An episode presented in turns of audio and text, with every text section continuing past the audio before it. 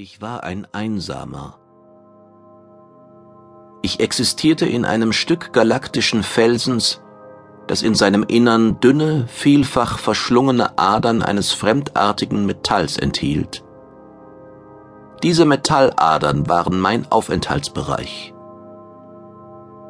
Ich war körperlos, nur mein Bewusstsein war noch vorhanden. Ich war einsam, obwohl ich nicht allein war, Neben mir gab es sieben weitere Bewusstseine, die ebenfalls in diesem Klotz galaktischen Gesteins lebten. Aber wir begegneten einander nur selten, und selbst wenn eine Begegnung stattfand, dauerte sie nur einen Bruchteil der Zeit, die ein Bewusstsein brauchte, um selbst den einfachsten, kürzesten Gedanken zu formulieren. Manchmal wollte mich die Verzweiflung packen, ich wusste, dass ich hier war, weil ich an einem anderen Ort nicht überleben konnte. Für die, die mich hierher gebracht hatten, war die Alternative gewesen, einsperren oder sterben lassen. Sie hatten sich dafür entschieden, mich einzusperren. Ich war ihnen dankbar dafür. Aber ich hätte gewollt, sie wüssten, wie schwer dieses Dasein war. Was mich am Leben erhielt, war die Hoffnung, meine Freunde waren erfinderisch. Sie würden Mittel und Wege ersinnen, mich und die sieben anderen aus diesem Gefängnis zu befreien. Eines Tages würden sie uns herausholen. Die Zeit ist gekommen, sagte Letikron.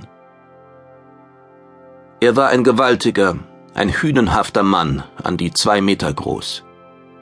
Er überragte jeden anderen Mann seines Volkes um wenigstens einen Kopf und seine Schultern waren riesige, weit ausladende Gebilde. Das breitflächige Gesicht wirkte brutal. Das dichte, tiefschwarze Haar war am Hinterkopf zu einem mächtigen Strang gebündelt. Nach der Sitte seines Volkes trug Letikron sein Haar unter einem dünnen Netz. Die Fäden des Netzes waren unsichtbar.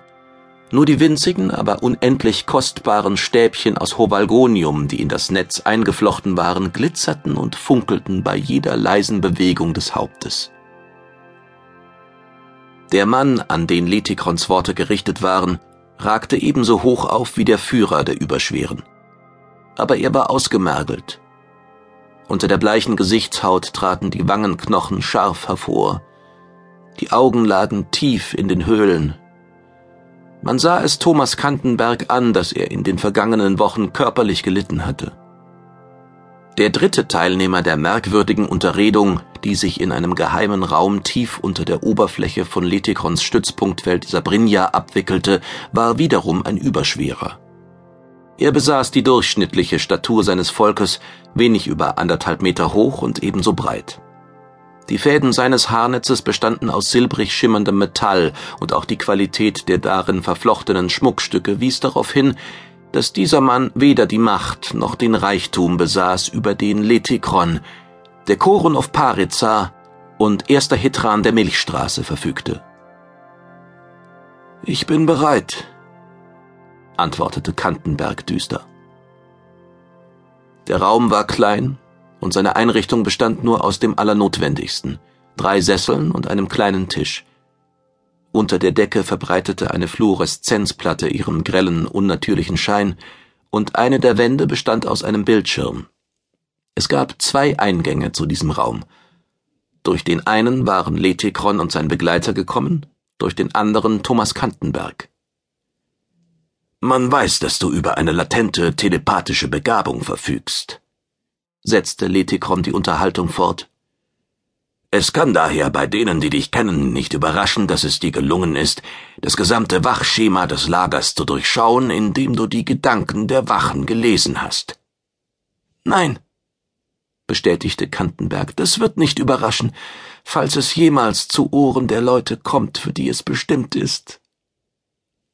Ein spöttisches Lächeln huschte über das breite, dunkle Gesicht des Überschweren. Die Geschichte ist voll gefallener Strategen, die daran scheiterten, dass sie ihren Gegner unterschätzten, sagte er. Ich meinerseits habe nicht vor, diesen Fehler zu begehen. Die Menschheit ist so gut wie vernichtet oder umerzogen. Aber selbst die Überreste, die uns entgangen sind, sind noch gefährlich. Außerdem ist da die sogenannte United Stars Organization, die nach wie vor existiert